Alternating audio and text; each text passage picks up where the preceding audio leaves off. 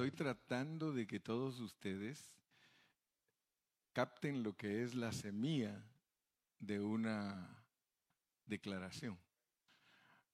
Lo que es la semilla, o sea, cuando por primera vez se menciona algo, usted solo tiene que seguirle los pasos y va a ir encontrando el desarrollo de esa enseñanza.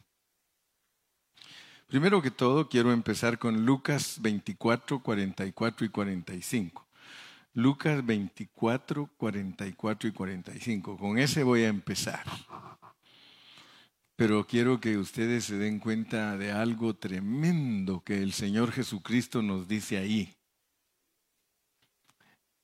Y les dijo, estas son las palabras que os hablé, estando aún con vosotros que era necesario que se cumpliese todo lo que está escrito de mí. Fíjese cómo les está hablando él a sus discípulos. Que, que era necesario que se cumpliese todo lo que está escrito de mí en la ley de Moisés, en los profetas y en los salmos. Antes de que me pongan el 45, yo quiero que antes de que me pongan el 45, yo quiero que ustedes se den cuenta de algo. Y es de que el Señor Jesús les dijo a sus discípulos que en la ley de Moisés, y ustedes ya saben que la ley es Génesis, Éxodo, Levítico, Números y Deuteronomio. Luego le dice que en los profetas, Isaías, Jeremías, Ezequiel, Daniel, Oseas, Joel, Amós, Abdías, Jonás, Miqueas, Nahum, Habacuc, Ageo, Zacarías, Malaquías. Ahí también está escrito de mí. En los salmos, wow, 150 salmos que hablan de él. Ahora notemos, ahora sí el 45.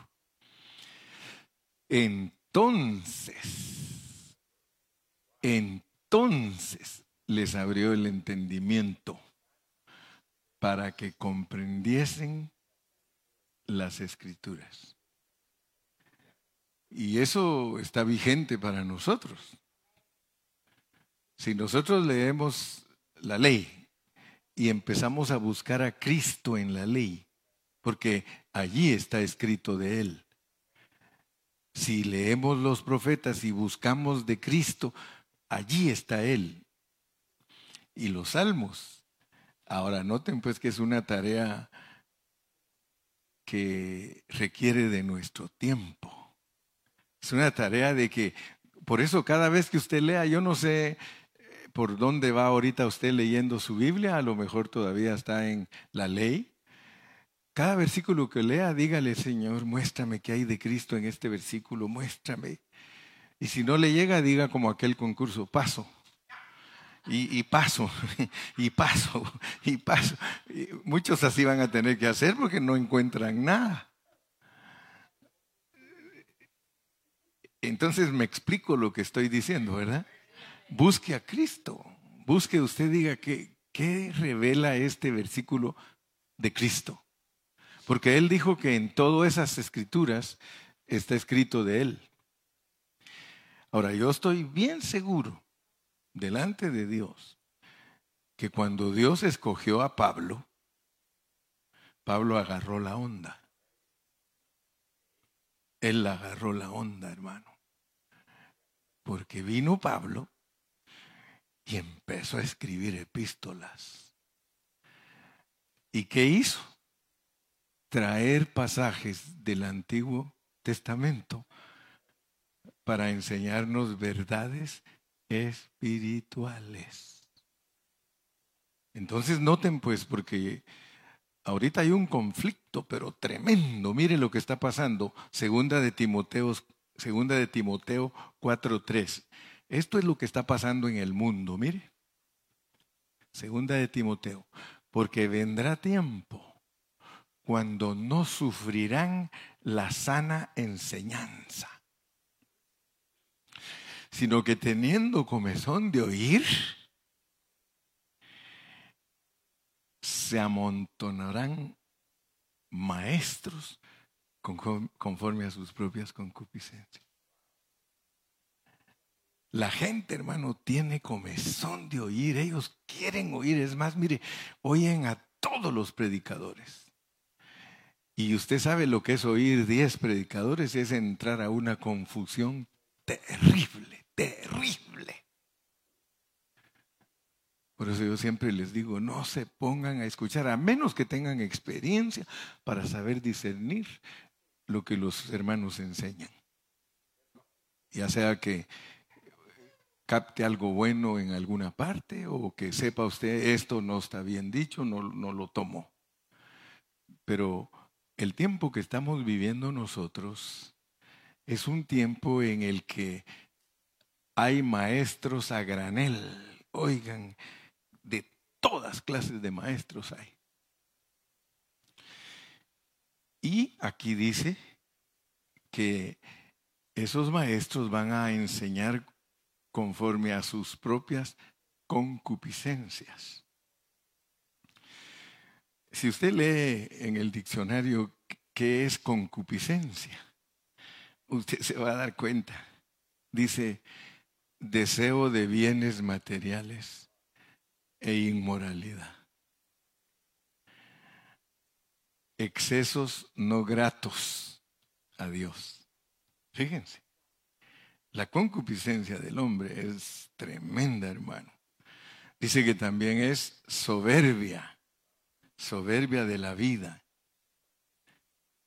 Que Dios nos libre, hermanos. Se puede decir que la concupiscencia es un deseo desmedido de lo malo. O sea que muchos de los que están amontonados conforme a su concupiscencia hermano, están consiguiendo algo. Y por eso yo tengo mucho miedo, hermanos. Yo quiero que ustedes sepan que yo tengo mucho miedo de no estar parado aquí tratando de conseguir algo para mí. Tengo mucho miedo. Digo, Dios mío, Señor, tú sabes que no quiero nada para mí, Señor, sino quiero que la honra y la gloria sean para ti. Por eso le pido que, Él me guarde. Porque les expliqué el día viernes que el problema de todos nosotros, los cristianos gentiles, o que éramos gentiles, es mejor dicho, éramos gentiles y ahora somos gentiles convertidos a Cristo. Tenemos un problema que desde que la iglesia empezó, todos los hermanos judíos no dejaron que entrara a la iglesia una enseñanza pura. Porque ellos eran tan patriotas, pero tan entregados a su nacionalidad que ellos tenían problemas hasta de predicar a Cristo. Ustedes saben que en el principio de Hechos está registrado que tuvieron que traer a todos los hermanos que predicaban para una eh, para tener un concilio. Porque resulta que los hermanos andaban diciéndoles, a los que les predicaban el Evangelio, yo les decía, si no te circuncidas, si no guardas el sábado, si no te comes la dieta que nosotros tenemos, tú no puedes ser salvo. Y ya vieron que se hizo un, dicen los hermanos, un borlote, dicen, ¿verdad? Se hizo un problema tan grande que ya los apóstoles no hallaban ni cómo hacer y dijeron, no tienen que enseñar de esa manera. Y no se paró. Eso siguió, siguió, siguió, siguió hasta el día de hoy. Hasta el día de hoy. Y está la iglesia tan dañada que los hermanos creen que estando en esa mezcla están bien. Y eso es lo peor que nos puede pasar, creer que aunque estamos mezclados estamos bien. Porque miren pues las claves y yo sé que Dios les va a bendecir a ustedes, mis hermanos. Yo sé que Dios los va a ayudar a ustedes a que sean buenos maestros de la palabra de Dios. Les dije que Dios escogió a Pablo. Porque Pablo fuera, llegó a ser un fariseo de fariseos, hebreo de hebreos. En cuanto a la ley, él dijo, celosísimo, hasta perseguía a la iglesia para matarlos. Wow. Y viene Dios y dice, este me gusta por su terquedad. Este me es útil porque es bien terco y se encierra en sus conceptos. Le voy a cambiar la mente.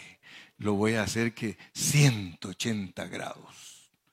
No como un hermano que estaba predicando y dice 360 grados. Pues nada, 360 donde mismo. No, 180 grados. Si él iba para allá, yo lo mando para acá. Miren, esto es lindo, lindo, porque él sabía la Torah. Si alguien conocía el Antiguo Testamento, era el apóstol Pablo. Campeón. No había quien le ganara. Es más, cuando alguien quería pelear con él, decía, momento, yo fui instruido a los pies de Gama, a los pies de Gamaliel. Y ustedes no me pueden decir a mí que hay mejor maestro que Gamaliel. Wow. Pero ¿qué hizo él? ¿Por qué Dios lo escogió a él? Porque si tú eres terco, te va a escoger a ti. Aquí hay uno. Dios me escogió a mí porque soy terco. Le doy gracias a Dios. Hace unos, unos meses Eduardo Amaya me mandó un texto y me dijo, yo no había dicho todavía que soy terco. Él me enseñó que soy terco. Porque dijo, lo que le doy gracias a Dios de usted es que es terco, hermano. Porque cuando a usted se le mete algo, hermano, lo machaca y lo machaca y lo machaca hasta que uno lo entiende. Y fíjese que Pablo nos enseña a nosotros cómo se interpreta la Biblia. Uno no tiene que ir a un seminario para entender cómo se eh, interpreta la Biblia, porque en el seminario lo van a confundir. Solo tiene que ir a Pablo. Ir a Pablo.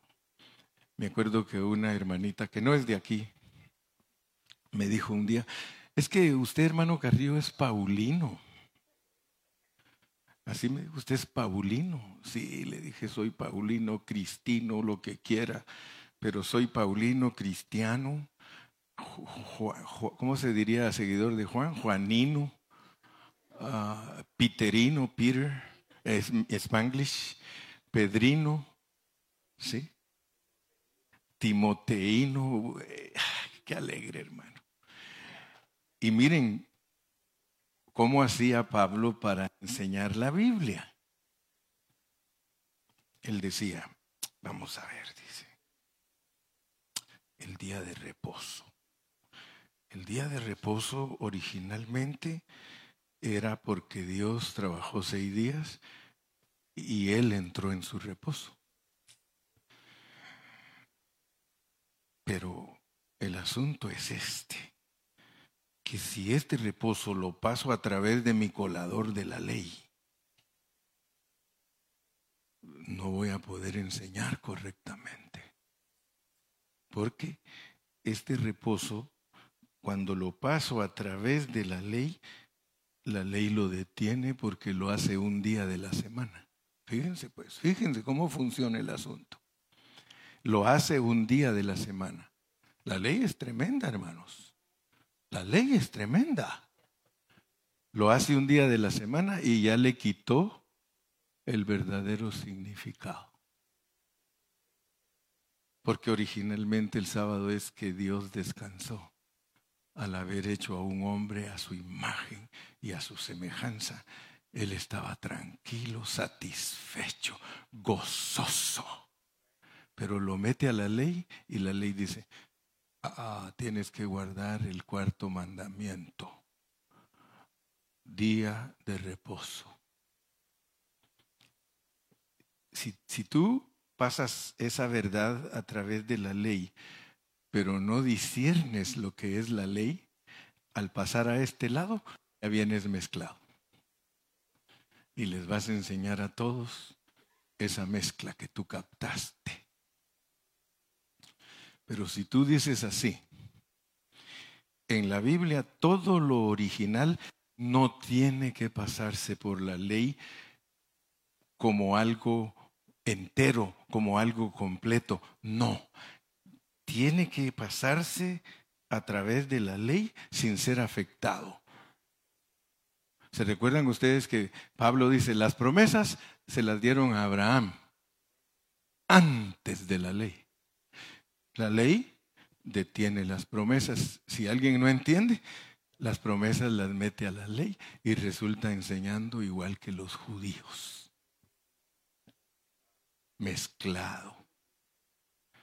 Entonces miren pues, porque esto les va a ayudar a ustedes a saber interpretar la Biblia. Yo estoy tratando de producir en ustedes maestros de la Biblia, pero maestros no con un evangelio aprendido, sino con un, con un evangelio revelado, que eso es distinto. Agarra en el Antiguo Testamento la Pascua. Dice él, tú crees que me vas a meter zancadilla, ¿verdad, ley? Yo la voy a pasar. Cuidado, me la tocan, la Pascua. Ustedes quédense ahí con su Pascua de, de comer cordero y hierbas amargas.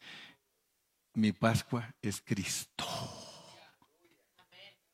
Miren cómo, cómo es la Biblia, pues, cómo, cómo está escrita la Biblia. Es importantísimo para nosotros entender. Se regresa porque hay que llevar todo, hay que llevarlo para allá. Todo. Y dice, vamos a ver, vamos a ver voy a agarrar la circuncisión. Cuidado, ley, cuidado me la tocas, porque aquí contigo son prepucios. ya pasé, ya pasé. El corazón. Ah. Toda la mañana puedo pasar trayéndoles cosas para este lado y ustedes se van a dar cuenta cómo está escrita la Biblia. Leamos 1 Corintios 2.14. Porque tengo que irles dando Biblia para que digan, de verdad que el hermano Carrillo está tocando algo real. Vamos. Si ustedes son animales, perdón que, perdón que diga eso, ¿verdad? Pero ese, eh, hay otra versión que dice el hombre animal, ¿sí o no? ¿O estoy mintiendo? ¿Verdad que no? Va. Pero el hombre animal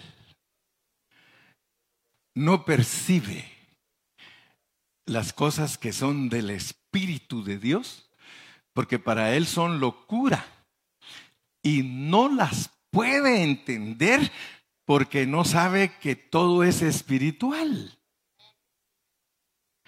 Todo lo que agarres de aquí para allá es espiritual. Ya trajiste un corazón. Ya trajiste un descanso espiritual. Ahora, muchos están a la expectativa de este siervo que usted está viendo. Hay miles de gente que nos está escuchando para ver qué dice el hermano Carrillo. ¿Y ustedes qué dicen?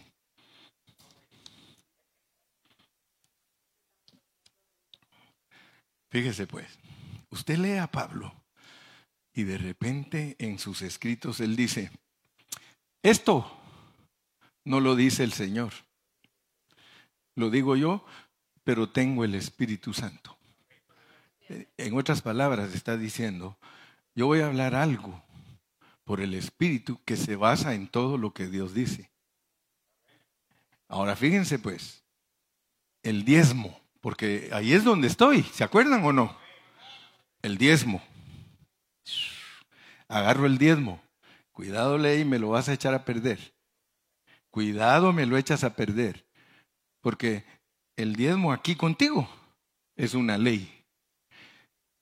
Obligado, todos tienen que dar diezmos. Lo paso para acá, ya no es ofrenda, es Cristo. ¿Por qué?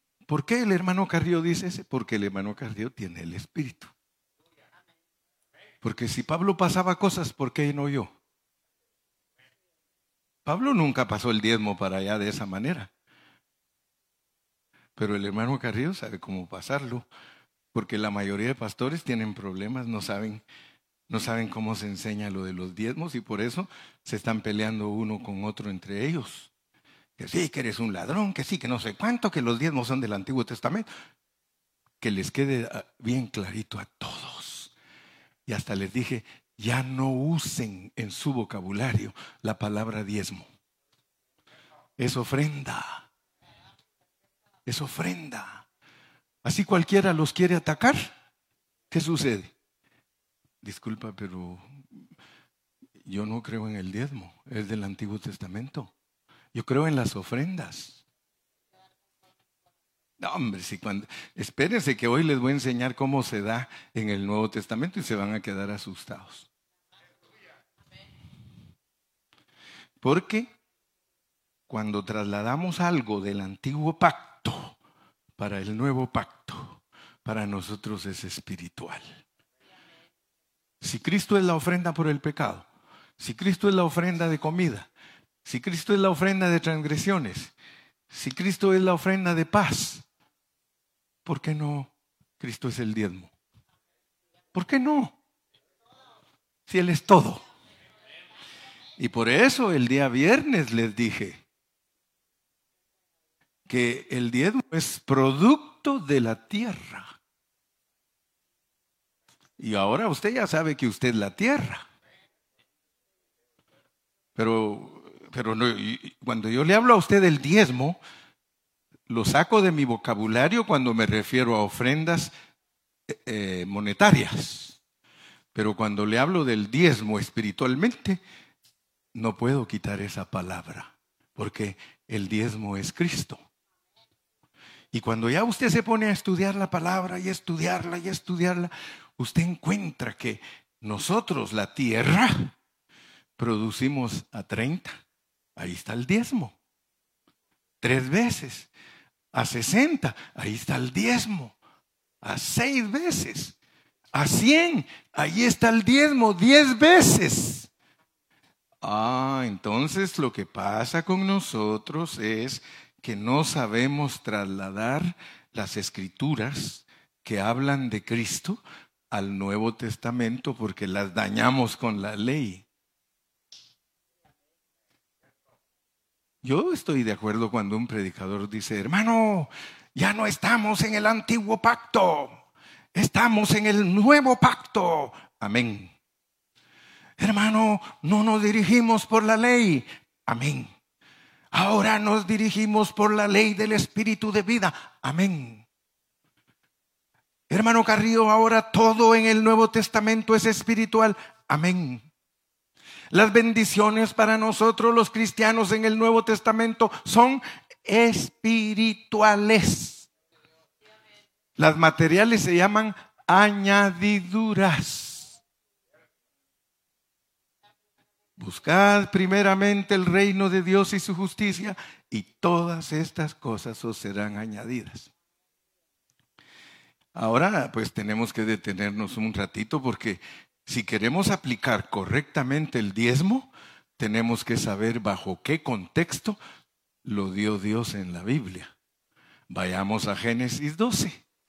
Así como yo le enseñé el reposo, le puedo enseñar la circuncisión le puedo enseñar la Pascua, le puedo enseñar muchas verdades, también le puedo enseñar lo del diezmo. Pero Jehová había dicho a Abraham, vete de tu tierra y de tu parentela. Pero nos vamos a ir un poquito más adelante donde él se va a defender a su sobrino, que lo habían capturado. Me parece que está más adelante, ¿verdad? Sí, hasta el 14. Vayámonos hasta el 14. Y quiero que por favor pongan atención, hermanitos, porque aquí hay revelación divina. Aquí lo que les voy a compartir en este momento tiene revelación divina. Y aconteció que cuando entró Abraham en Egipto, no, no, no, no es, eh, dije el capítulo 14, verso 1, Génesis 14, 1. Vámonos al 14, dije, pero no dije qué capítulo, perdón, no dije, sí que era capítulo, ok. Aconteció en los días de Anrafel, rey de Sinar. Usted se va a dar cuenta que tenemos que ejercitar nuestro espíritu para no torcer la semilla, para no torcer la semilla, porque cuando la pasemos por la ley se nos va a echar a perder. Aconteció en los días de Anrafel, rey de Sinar, Arioc de Elazar, que, que Dorlaomer, rey de Elam, y Tidal, rey de Goim. ¿Cuántos reyes? Vamos a ver cuántos reyes. Cinco, cinco, cinco reyes. Que estos hicieron guerra contra Vera, rey de Sodoma, contra Birsa, rey de Gomorra, contra Sinab, rey de Adma, contra Semeber, rey de Seboín, y contra el rey de Vela, la cual es Soar. Todos estos se juntaron en el valle de Sidín que es el mar salado. Doce años habían servido a Kedorlaomer y en el décimo tercero se rebelaron. Y en el año décimo cuarto vino Kedorlaomer y los reyes que estaban de su parte y derrotaron a los refaítas en Astarot, Carnaim, a los susitas en Ham, a los semitas en Sabe Kiriataim y a los orios en el monte de Seir hasta la llanura de Parán que está junto al desierto. Y volvieron y vinieron a Enmispat, que es Cades, y devastaron todo el país de los amalecitas y también al amorreo que habitaba en Asensontamar hasta cuesta leer esos nombres, ¿verdad? Salgo hablando árabe de aquí. Y salieron, y salieron el rey de Sodoma, el rey de Gomorra, el rey de Adma, el rey de Seboín y el rey de Bela, que es Soar, y ordenaron contra ellos batalla en el valle de Sidim. Estoy leyendo el contexto de la semilla del diezmo. Esto es contra Kedorlaomer, Alam, Tidal, Rey, Goín, Amayán, cinco. Y el valle de Sidim estaba lleno de pozos de asfalto. Y cuando huyeron el rey de Sodoma y el de Gomorra, algunos cayeron allí y los demás huyeron al monte. Y tomaron toda la riqueza de Sodoma y de Gomorra y todas sus provisiones y se fueron. Tomaron también a Lot, hijo del hermano de Abraham, que moraba en Sodoma, y sus bienes, y se fueron. Y vino uno de los que escaparon y lo anunció a Abraham el hebreo. Qué casualidad que es hebreo. Qué, casualidad que es hebreo.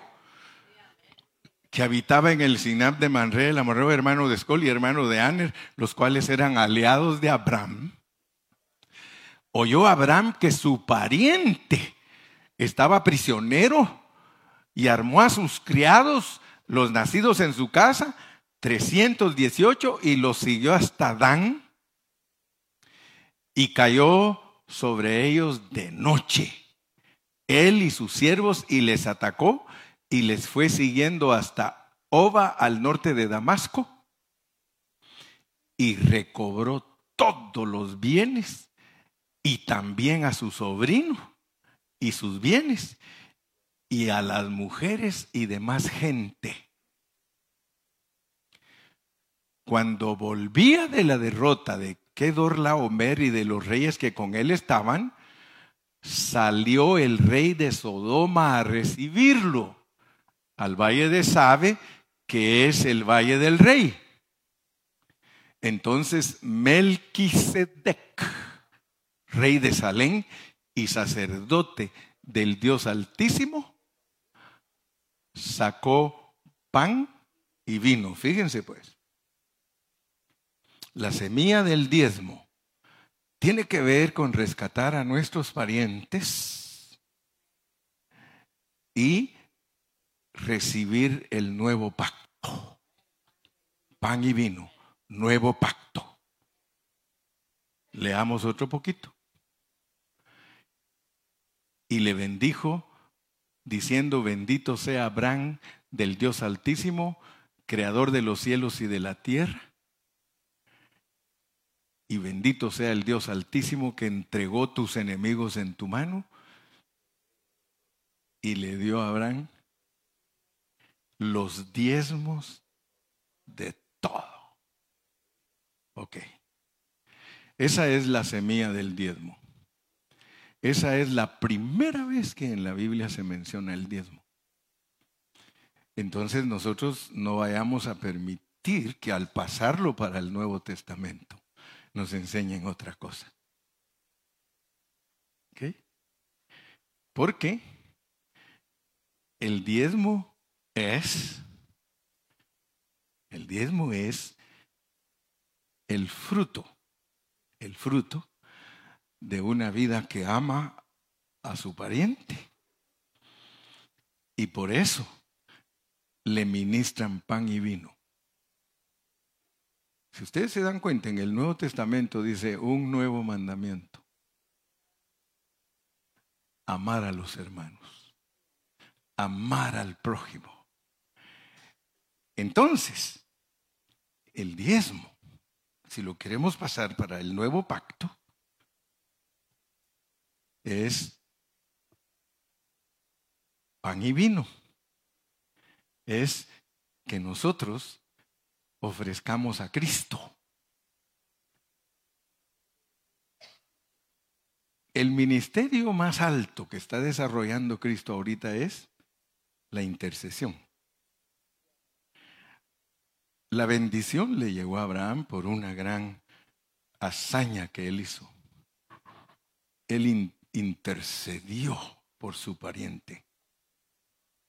Intercedió por su pariente. ¿Se recuerdan cuando intercedió por su pariente? ¿Se recuerdan que lo vino a visitar Dios? Y que él era el que estaba negociando, Señor, y, si hubieran, y si hubieran 45, y Señor, y, y si hubieran 40, Señor, ay Señor, perdóname, pero es que ya entré en negocios contigo. Y si hubieran 30, Señor. Y, si hubieran 25, Señor. Y, se contaba los dedos. Dice, no es posible, ya las hijas de él están viejas, ya tendrían que ser mamás de unos 12 cada uno. ¿Y qué sucedió? Negoció con Dios, intercedió por Lot y el Señor le dijo, sorry. Sorry. ¿Para qué es el diezmo? El diezmo es el resultado de presentarnos nosotros como Cristo, intercediendo por todos los hermanos. Miren, para, eso es diezmarse para Dios. Eso es diezmarse para Dios. ¿Sí? Entonces, ¿Qué es lo que sucede hoy día? Los hermanos como no tienen la habilidad de Pablo de pasar las enseñanzas del Antiguo Testamento al Nuevo, se quedan tropezando con la ley y le presentan a la iglesia una mezcla de enseñanza de diezmo con ofrendas. Y fíjense que la semilla, la semilla es espiritual. La semilla es que debido a que él ganó la batalla a los reyes, intercedió por su familiar, le nació en el corazón porque él dio el diezmo, porque nosotros tenemos que dar el diezmo. Diezmar a Cristo a Dios es experimentar a Cristo en nosotros.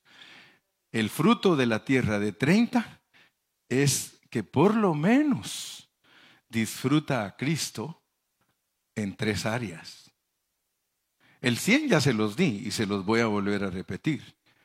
El fruto, el fruto del Espíritu, por sus frutos los conoceréis. El fruto del Espíritu es amor, gozo, paz, paciencia, benignidad, bondad, fe, mansedumbre, templanza.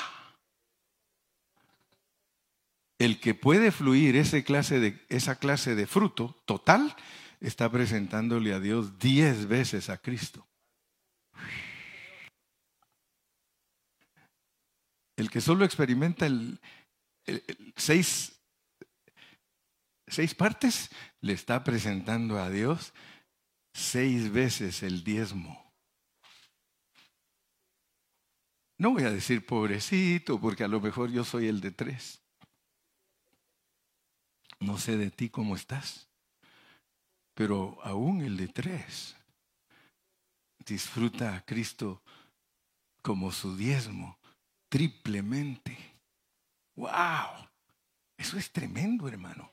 Fíjese que muchos no tienen buena enseñanza debido a que no saben cómo se traslada la, la escritura al Nuevo Testamento. Pero si usted está agarrando, como dijo aquel, la onda, usted se va a dar cuenta que no estamos ni siquiera estirando la Biblia, ni forzándola.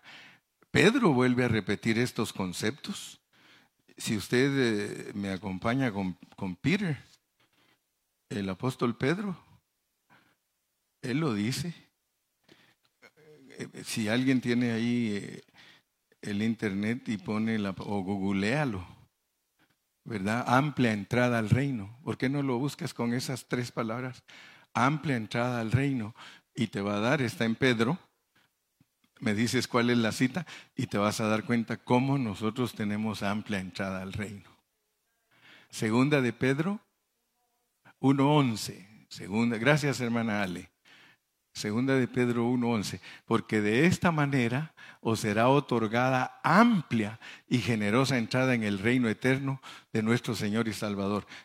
Pero ¿de qué está hablando? Tenemos que leer los versículos anteriores, por lo menos leamos 9, 10. Pero el que no tiene estas cosas, ¿cuáles cosas? Regrese un poquito más, el 8. Porque si estas cosas están en vosotros, regrese al 7. Vamos a ver cuáles son las cosas. Ah. Desde el 6 dice, pónganme el 6. Pónganme el 5. Vosotros también, poniendo toda diligencia por esto mismo, añadida vuestra fe, virtud. A la virtud, conocimiento. Al conocimiento, dominio propio al dominio propio, paciencia. A la paciencia, piedad. A la piedad, afecto fraternal.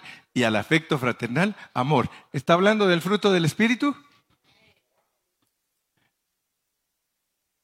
Porque si estas cosas están en vosotros y abundan 30, 60 y 100, ninguno está ocioso ni sin diezmo fruto en cuanto al conocimiento de nuestro Señor Jesucristo.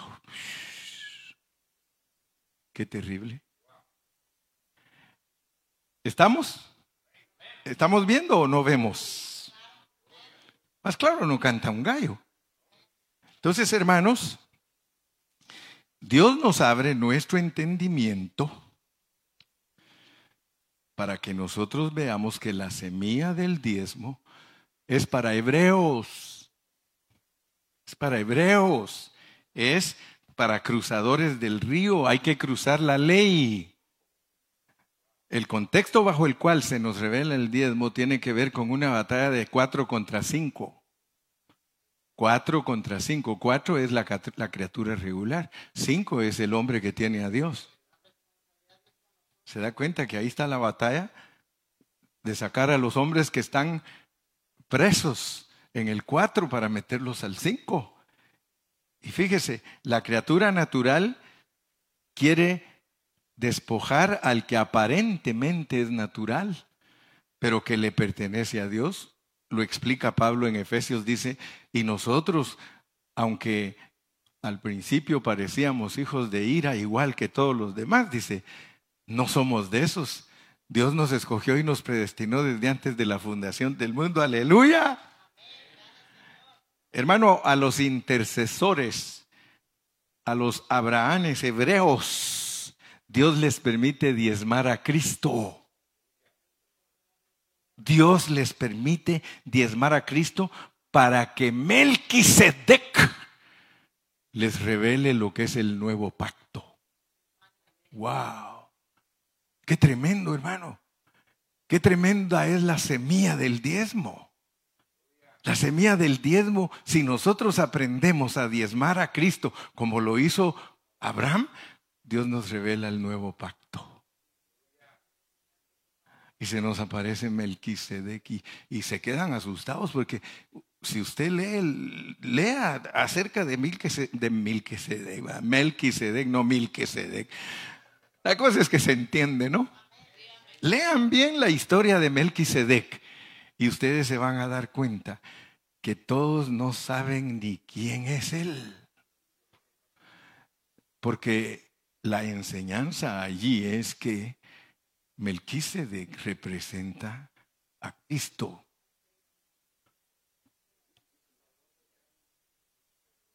Se jalaron a Cristo de sus oficios eternos y universales para que viniera a parecérsele a este hebreo que sabía interceder.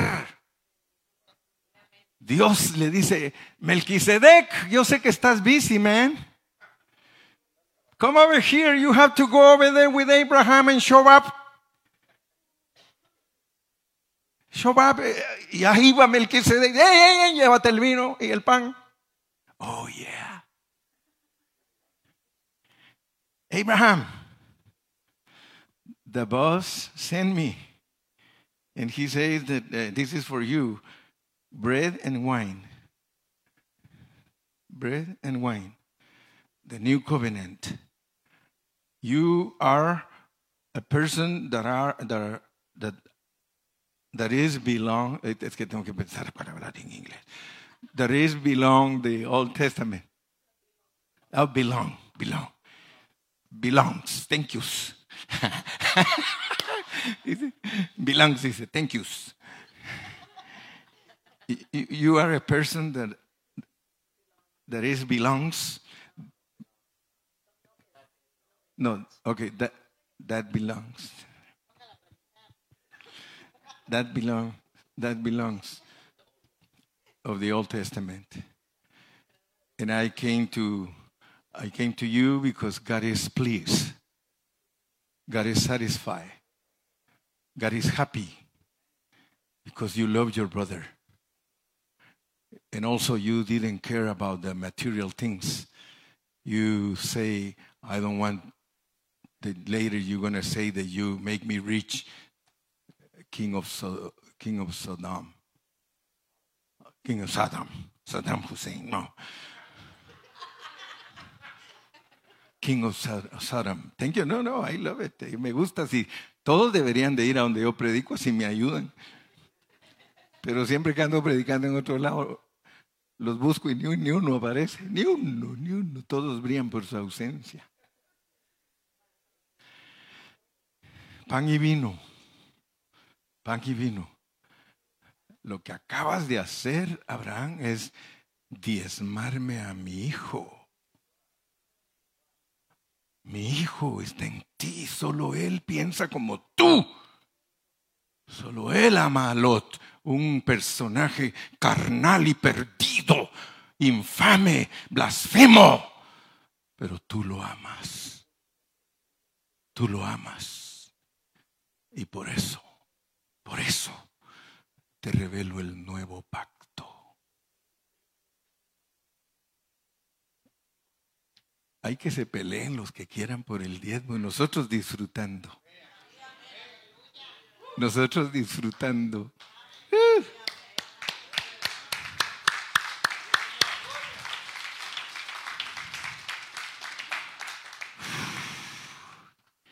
Abraham como hebreo se diezma y eso produce que Dios ministre el nuevo pacto. Nosotros debemos respetar la hermenéutica que es eh, los principios de las menciones. Cuando algo se menciona por primera vez, tenemos que tener cuidado y no dañarlo con la ley. La mayoría de predicadores están dañados en su enseñanza y no son puros en su enseñanza porque tienen la mezcla de la ley con la gracia. Entonces cuando ellos están instruyendo a la gente, la gente, yeah, amen, amen, bro, uh, amen, y sale de ahí todo leudado. Todo leudado. Y cuando le toca enseñarle a otros, levadura. Levadura. Y que siga la levadura, y que siga la levadura. Y dice que un poquito de levadura leuda toda la masa. Muy bien, entonces, porque ahorita los tengo en el limbo de las ofrendas, pues. Porque nosotros tenemos que saber cómo funcionan las ofrendas. Porque yo les hablé de la sombra y les interpreté la sombra, que es algo espiritual para nosotros. El diezmo es una sombra para enseñarnos la realidad de Cristo en nosotros. Eso es lo que está registrado en Génesis como la semilla del diezmo. Si lo mezclo con la ley, se vuelve un mandamiento obligatorio de que todos tienen que dar diezmo. Pero eso no es para el Nuevo Testamento. Algunos que no, que no han aprendido a diezmar, entre comillas, aleluya, aleluya, soy libre, soy libre, soy libre. ¿Por qué? Porque son ladrones, pues. Porque lo que ellos en realidad están peleando es no dar. No voy a creer usted que ellos están defendiendo a esos pobres hermanos. ¿Quién puede defender a la viuda? ¿Quién puede defender a la viuda? Dígame, hermano, si la viuda cuando va a dar su ofrenda dice que traía dos blancas y yo no creo que tenía bolsas su vestido. ¿Dónde las tenía? Tal vez aquí. Pero traía sus dos blanquitas y era todo lo que tenía. ¡Todo! ¿Y usted cree que iba a ir? voy a dar todo, no voy a quedar sin nada. No, ya, ya no hallaba la hora. Y si ya era viejita, hermano, tal vez ya ni miraba y le quería echar el diezmo al pastor en la bolsa. Y dice, no, no, no, aquí no, allá. y ahí va, ¿verdad? Ahí va. Y, y Jesús, y Jesús, guachándola. Porque Jesús guacha al que da. Yo quiero que sepan eso. Porque hay muchos que no están bien enseñados porque están mezclados. Yo no estoy mezclado. Yo les puedo enseñar a ustedes lo que enseña Pablo de las ofrendas. Hay que dar para las viudas, hay que dar para los pobres, hay que dar para los huérfanos, hay que dar para pagar el edificio y se los pruebo con, con la Biblia. Nada de que, a ver si sale. Fíjese que eh, los que me atacan a mí porque no saben lo que yo, ojalá me escucharan completo, porque algunos me, me, me atacan y solo un pedacito oyeron. Sí, sí, ya ni le digo porque. Con tal que las hermanas no sean Pepa, Pepía, Pepa. Pero quiero decirles, hermanos, los hermanos que lo atacan a uno, es porque ellos no tienen una pureza en su palabra. Si usted tiene pureza en su palabra, usted le puede decir sencillamente a alguien, ¿sabes qué? E, el diezmo no es del Nuevo Testamento y mi iglesia donde yo me reúno no nos pide diezmo. Por eso les he dicho, no le digan diezmo, no le digan diezmo. Yo sé que ustedes son bien tacaños y solo el diez dan, pero no le digan diezmo. Díganle ofrenda. Díganle ofrenda. No si hay algunos aquí que ni siquiera el diezmo dan. Pero ya no lo llamen, saquen ese, ese, cuando se trate de hablar de las ofrendas monetarias, saque de su vocabulario la palabra diezmo porque no le pertenece a usted que es del Nuevo Testamento. Pero si quiere hablar del diezmo verdadero, hable de Cristo. Y ahí sí es válido. Entonces, ¿cómo es la semilla de dar? Vamos a Hechos 5. Vamos a aprender, pues, porque en el Nuevo Testamento eh, las ofrendas no son sombra. Ahí no son sombra, hermano. Ahí como que Dios dijera, mira, la mera verdad es que yo estoy hablando en serio.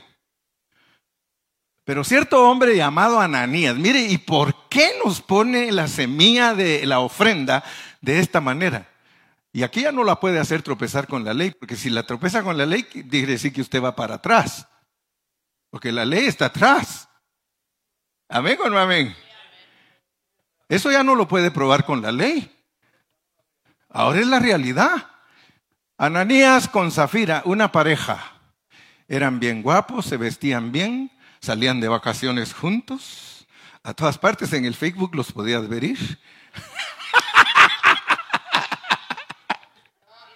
Soy aprovechado. Soy aprovechado. Ah, que sí, ¿no? que soy aprovechado. y esto es realidad. Esto es realidad, mire esta pareja. Sucedió que ellos vendieron una heredad. Estamos hablando de la semilla de las ofrendas del Nuevo Testamento. I'm not talking about tithe. Yo no estoy hablando de diezmos, hermano. Eso es de la ley.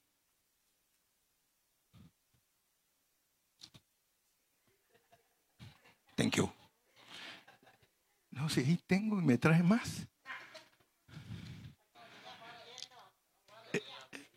Es que no me la vieron, no me la vieron. Yo hasta payaso soy, hermano, perdóneme. Ahorita me acordé de mi viejita, me dijo, usted es payaso.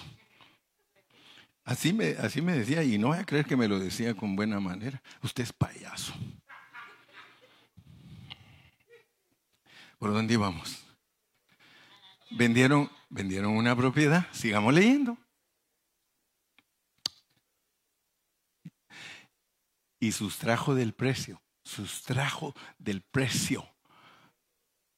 Sabiéndolo también su mujer, porque, hermano, e, en la iglesia, esto es por parejas. Porque hay varones que, cuidado vas a dar de nuestro dinero a la iglesia porque yo no creo en eso. Y la otra pobre, no se preocupe. No, si en caso doy es de lo que me regalan a mí aparte. Dígale. ¿Sabe? Me acuerdo, leí una vez una, una hermana venía saliendo de su casa y al llegar a abrir la puerta, el marido le puso la pistola aquí. ¿A dónde vas? Mm, le dijo, si, si apachas el gatillo, voy con Cristo. Y si no lo apachas, voy para la iglesia.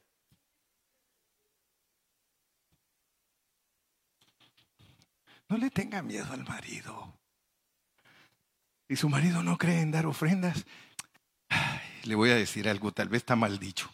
No, mejor no lo digo. No, no, mejor no lo digo. Porque después ahí me andan criticando.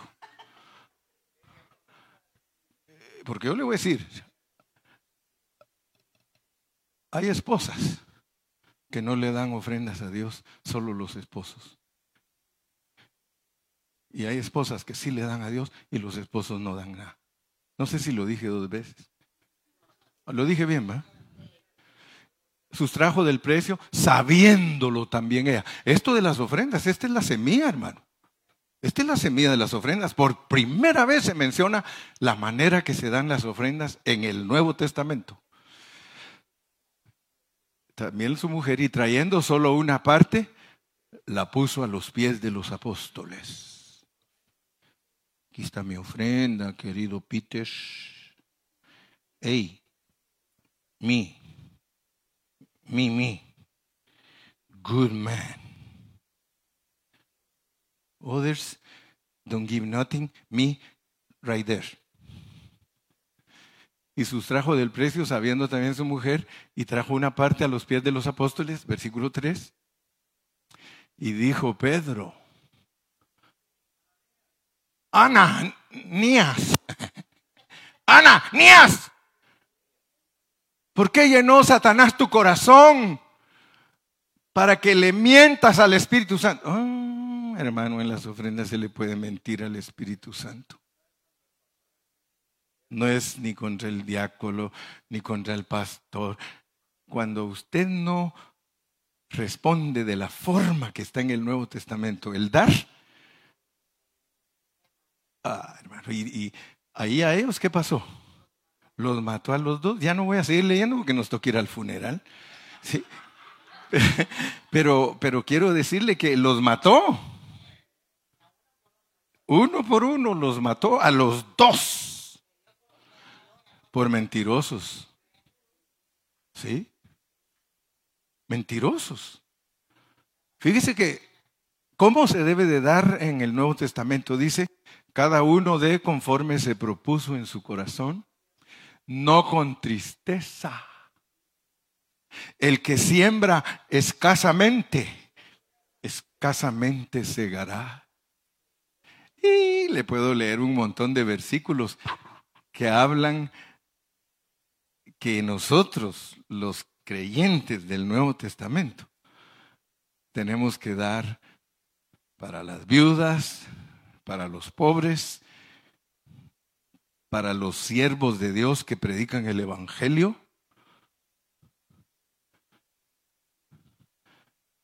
Para pagar la renta de un local, claro que es bíblico. Léanlo, léanlo. Al final de Hechos, dice, dice que Pablo tranquilamente se alquiló una casa y ahí se quedó predicando. Alquiló una casa. Porque hay hermanos que dicen, es que esos pastores les dan dinero y están comprando templos y están, si eso es para los pobres, momento. Para todo tenemos. Que escuchen bien todos los que son críticos nuestros, para todos tenemos, aquí en esta congregación tenemos para todo. Y no podemos hacer los cuartos de atrás, pero tenemos para todo.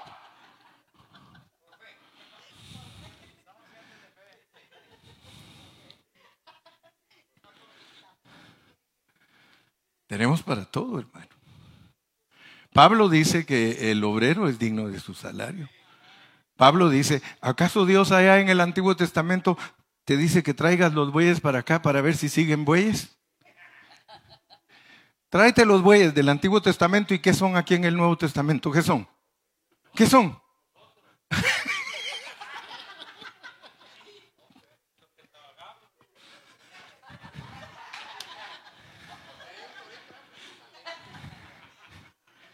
Entonces ahora tengo libertad tráigase, tráigase los, los bueyes de aquí para el Nuevo Testamento y son Jorge Gómez. Siervos de Dios predicando el Evangelio, dice que no les pongan bozal a los bueyes que trían. ¿Sabe qué quiere decir poner bozal al buey que tría? Quiere decir que usted no ayude al hermano Carrillo. Eso quiere decir que, el que le pone bozal al buey que tría. ¿Por qué? Porque hay hay congregaciones donde nunca ayudan a su pastor y su pastor tiene que dejar la congregación y tiene que irse a trabajar porque no hay quien lo ayude a que pueda desarrollar un ministerio. Sí, y, mayormente si, si solo trabajando anda uno, no tiene tiempo de, de estudiar, de escudriñar las escrituras a mí dice, hermano Carrillo, ¿dónde está? Aquí escudriñando las escrituras. no, hombre, yo tenía un pastor buenísimo, hermano, y, y el que lo juzga, el que lo juzga, si alguien lo juzgaba, digo yo, no sabe ni lo que está haciendo. Porque ese pastor era buenísimo para predicar la palabra, buenísimo, hermano. Y él, buenísimo, ¿y sabe qué decía él? Él, era doctor, él era doctor, era médico y cirujano, pero dejó la profesión por servir a Cristo y desarrollar el ministerio. Y le voy a decir qué decía él. Aunque a muchos les estorbe, decía, quiero que sepan que cómo me revela Dios su palabra. me siento ahí en mi sala, me quito los zapatos y me pongo a ver mis dedos gordos de los pies y empieza a bajar la revelación. Decía, porque Pablo dice que solo los siervos de Dios tienen derecho de no trabajar. Ahí lo dice, hermano. ¿Por qué va a decir Pablo que solo los siervos de Dios tienen derecho de llevarse una hermana como mujer y de no trabajar? ¿Por qué lo dijo? Porque lo hacía. Él lo hacía. Él no trabajaba en lo secular. Cuando tenía que trabajar en lo secular era porque muchos hermanos se cerraban de su corazón para ayudarlo. Entonces, que nos quede bien claro, pues, porque yo quiero decirles que ahorita yo quiero presentarles una necesidad. Una necesidad. Todos sabemos que nuestro hermano del CID está enfermo. Sabemos que Sonia dejó su trabajo por cuidarlo. Yo sí la entiendo. Al principio yo no la entendía y decía, esta no debería de haber dejado su trabajo. Pero yo me puse en sus zapatos y dije, si a mí se me muriera mi papá y yo nunca dejé de trabajar por unos dólares y no lo cuidaría, me iba a doler. Así que ya cuando Dios me, me mostró eso, mi hija, dije, hizo bien aquella. Este tenés puntos a favor. Ella venía el viernes para acá y se le estalló una llanta. Y las llantas a veces estallan porque son muy nuevas. Entonces el hermano del CID me habló, me dijo, hermano pastor, por favor, ayúdame. Le digo, no te preocupes, chato, que no soy solo. Tengo todos mis secuaces. Tengo toda mi pandilla. Tengo un ejército. Llamamos al experto en llantas. Ah, ya sabía aquel quién es. Llamamos al experto en llantas. Y como él no le gusta que sepan quién es, pero tienen que saberlo para que le den jale. No. Él me dice, pastor, no se preocupe. Yo ahorita ordeno que se las pongan y todo y ustedes me pagan después. Le dije, solo dame chance de hablar con la pandilla. Y primero Dios, después de la reunión te podemos pagar. Solo le enseñé responsabilidad un poquito a ella. Yo le digo, mijita, si a usted le ayuda el gobierno, aún el gobierno le dice, ¿por qué no pones tú los primeros 100? Y nosotros ponemos el resto. Ni tarda ni perezosa. Aquí está la parte mía, pastor. Ok, mija, Entonces vamos a recoger para pagar esas llantas. Porque nosotros sabemos que Melquisedec se nos va a aparecer cada vez que nosotros diezmamos a Cristo. Entonces hoy vamos a diezmar a Cristo. Le vamos a ayudar al hermano del CID, pero quiero decirles algo. Eh, den con libertad. Le pusimos las cuatro llantas a esa troca. Échelo para acá. ni miro quién es porque no hay que que no sepa a tu izquierda lo que es. Ah, falta, Falta el de tu mujer y el del hombre.